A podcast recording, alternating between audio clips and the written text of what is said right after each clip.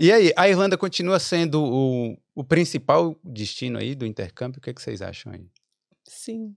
Eu acredito que sim, porque é o país que, se você for analisar, tem o melhor custo-benefício ainda para o estudante. E sem hum. falar que tem um diferencial que não precisa ter o visto aprovado antes de ir para o intercâmbio. É, Austrália, Canadá e Estados Unidos, eles precisam ter o visto antes.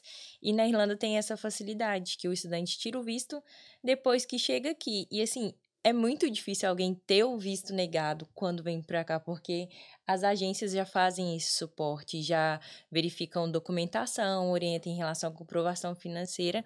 Sim. Então, acaba sendo ainda o país que tem o melhor custo-benefício de investimento né, para o estudante, a princípio.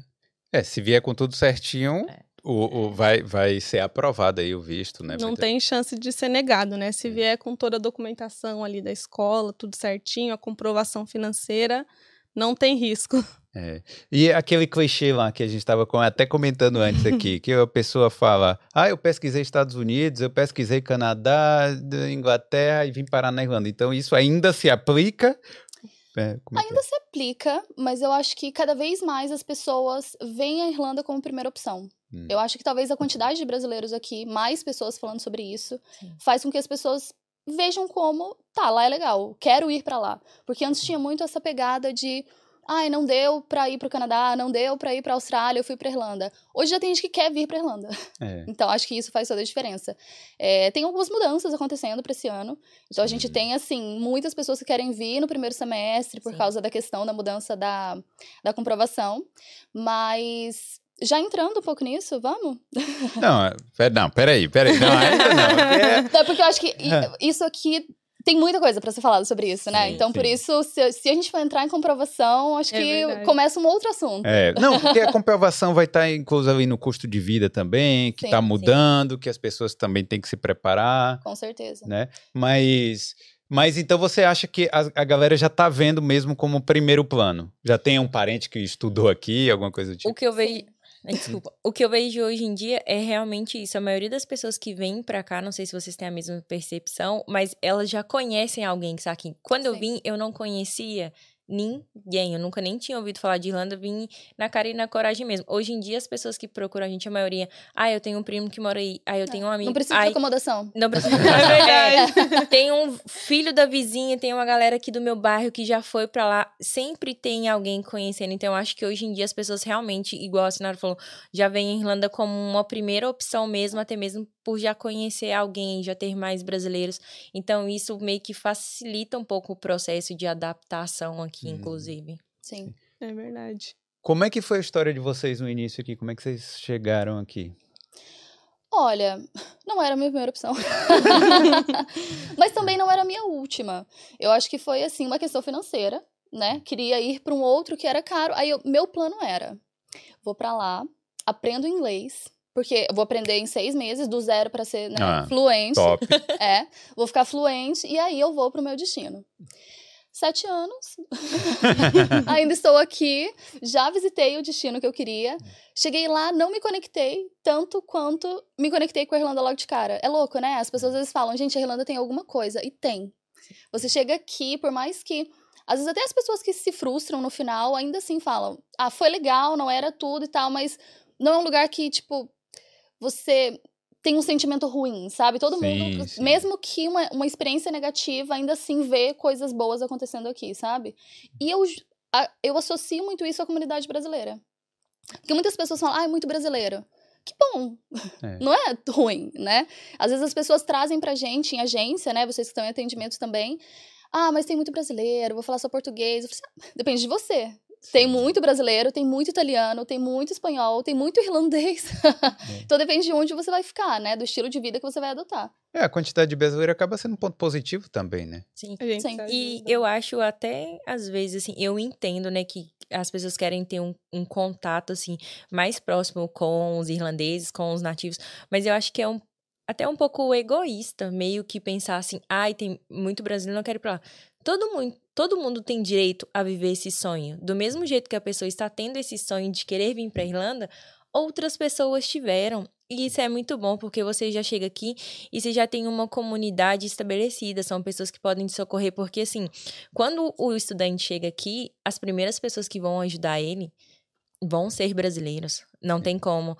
É, as pessoas que vão indicar os primeiros trabalhos, onde procurar acomodação, às vezes vai ser ali aquele primeiro contato de escola. Ai, tá saindo alguém da minha casa, vagou lá um quarto e tudo mais. Então, assim, esse primeiro contato e as primeiras pessoas que te ajudam quando você chega aqui na Irlanda é brasileiro. Dificilmente você vai fugir disso. Por mais que você queira ter contato com outras pessoas, não tem essa mesma conexão, ou acho que essa mesma parceria em querer ajudar o próximo. Então, assim, não tem como. E até entre eles, sabia? Assim, na escola, às vezes conversando com os alunos, eu já conversando ali com aluno até da América Latina, que tem bastante aqui, né? Bastante chileno, argentino, e eles falam que eles não se ajudam da mesma forma que eles veem os brasileiros se ajudando. Na, na própria sala de aula, ele fala: Nossa, vocês tem uma troca ali, vocês realmente se ajudam, se preocupam, né, com o outro. E às vezes eu não sinto isso com as pessoas do meu próprio país. É bem doido isso, né? É, eu, eu também acho que logo no início, pô, a, se bem que no meu início era o Orkut, né? Que a gente Nossa, trocava não, informação. entrega. entrega. É, tinha os Orkuts lá de. co- ah, Era a como- comunidade brasileiros na Irlanda. É, eu, já- eu nem lembro o nome. Mas é. E. Mas aí você. Como é que foi aí o início de vocês? Não era contou um pouco? Como é que foi aí? Então, é, a minha primeira opção também não era a Irlanda. Eu fui ter a agência de intercâmbio, procurei na época, realmente não tinha dinheiro suficiente para onde eu queria. E aí me apresentaram a Irlanda. E uma das coisas que eu não esqueço foi o que me brilhou os olhos foi quando a pessoa falou a questão do euro, né? A gente tinha muito aquela coisa de dólar, porque é algo que comenta mais, mas aí quando ela falou, não, o euro, o euro vale mais do que o dólar, você pode ganhar tanto e tanto. Aí aquilo já fez os meus Aquele olhos cifrão. brilharem, né? Os eurinhos aqui já fez os meus olhos brilharem. E eu fui pesquisar mais sobre a Irlanda, fui conhecer. Eu vim pra cá sem conhecer ninguém. Eu não tinha nenhum amigo aqui, então eu vim na cara e na coragem, eu e Deus.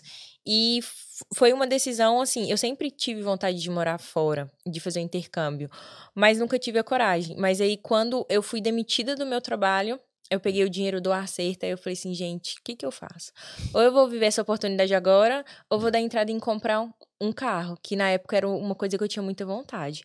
Aí, depois que eu fui e comecei com a menina que ela falou essa questão do dinheiro, eu falei assim, não, eu vou fazer esse intercâmbio, porque lá eu posso conseguir esse dinheiro, porque na época era até pouco, assim, era 7 mil reais. Eu falei assim, lá eu consigo esse dinheiro, depois se eu quiser voltar algum dia, eu tenho dinheiro para comprar o, carro que eu gostaria. E desde esse dia, já tô aqui há quatro anos já, desde É. 2019. É, daqui a pouco vai comprar um carro aqui, né? Amém, se Deus quiser. Está nos planos. É. E você, Letícia, como é que Olha, para mim foi um pouquinho diferente porque eu nunca me imaginei morando fora. Nunca me imaginei fazendo intercâmbio morando Você fora. não tinha aquele sonhozinho de criança? Não tinha, era algo muito fora assim da, da minha realidade no Brasil. E aí eu vim pela questão do inglês, né? Eu comecei a aplicar para muitas vagas de trainee na época e sempre pega essa questão, né? E o inglês ali? Aí a gente responde intermediário, mas não consegue falar nada, né? e aí eu fui em uma palestra aleatória assim sobre intercâmbio. Na época foi por conta da faculdade. E aí eu ouvi falar sobre a Irlanda já lá na palestra. Aí eu falei, ah, legal, é uma possibilidade ali de eu destravar o inglês. E aí, realmente, quando eu vi que eu não ia conseguir, né, um- os empregos que eu queria na época, eu falei, não, realmente, eu vou ter que fazer intercâmbio, não vai ter jeito. E aí eu já fui direto ali na Irlanda, comecei a pesquisar, no final fiquei entre Irlanda e Irlanda como Austrália. primeira opção. É. É verdade. Ah, Eu não imaginava, né, morar fora, mas aí quando eu, quando eu parei para pensar, eu fiquei dois anos pesquisando, fazendo contas, e aí quando eu saí do trabalho aconteceu igual a Paola. olha aí. Peguei a rescisão e vim. É, muita gente fala aí. Às vezes tem um carrinho já, e aí pega a rescisão, aí junto, vende o carro e, e vem, né? É bem Eu comum. paguei parcelado por um ano. Eu, eu demorei dois anos pra programar esse intercâmbio. Eu paguei parcelado por um ano. Hum. Aí depois, né? Vende o carro, vende tudo, vende roupa, fiz um bazar. bazar lá. É, porque eu, eu- a Paula, a gente tava conversando antes, né? Eu também já sabia um pouquinho que eu não queria ficar só os oito meses. Hum. Aí minha mãe, não, mas você vai voltar, né? Eu falei, assim, claro. e ela falou assim, mas por que tá vendendo a roupa? Eu falei assim, ah, porque eu não vou deixar a roupa aqui e tal. É. Então, eu já- no fundo, eu sabia que eu já não queria mais aquelas roupas. trazer Que eu- roupa é, da eu falei, Europa. "Ah, vou trazer e tal. É. Você não vai voltar. Eu falei assim, eu vou. Assim, lá Não tem uma voltei. loja. Ela tem loja, mãe. lá tem É. uma loja chamada Pênis que. Eu compro bastante coisa, mandar coisa pra cá. É. Valeu demais por ter assistido esse corte. Mas se você quer aprender ou melhorar o seu inglês para morar fora, clique aqui no link da descrição.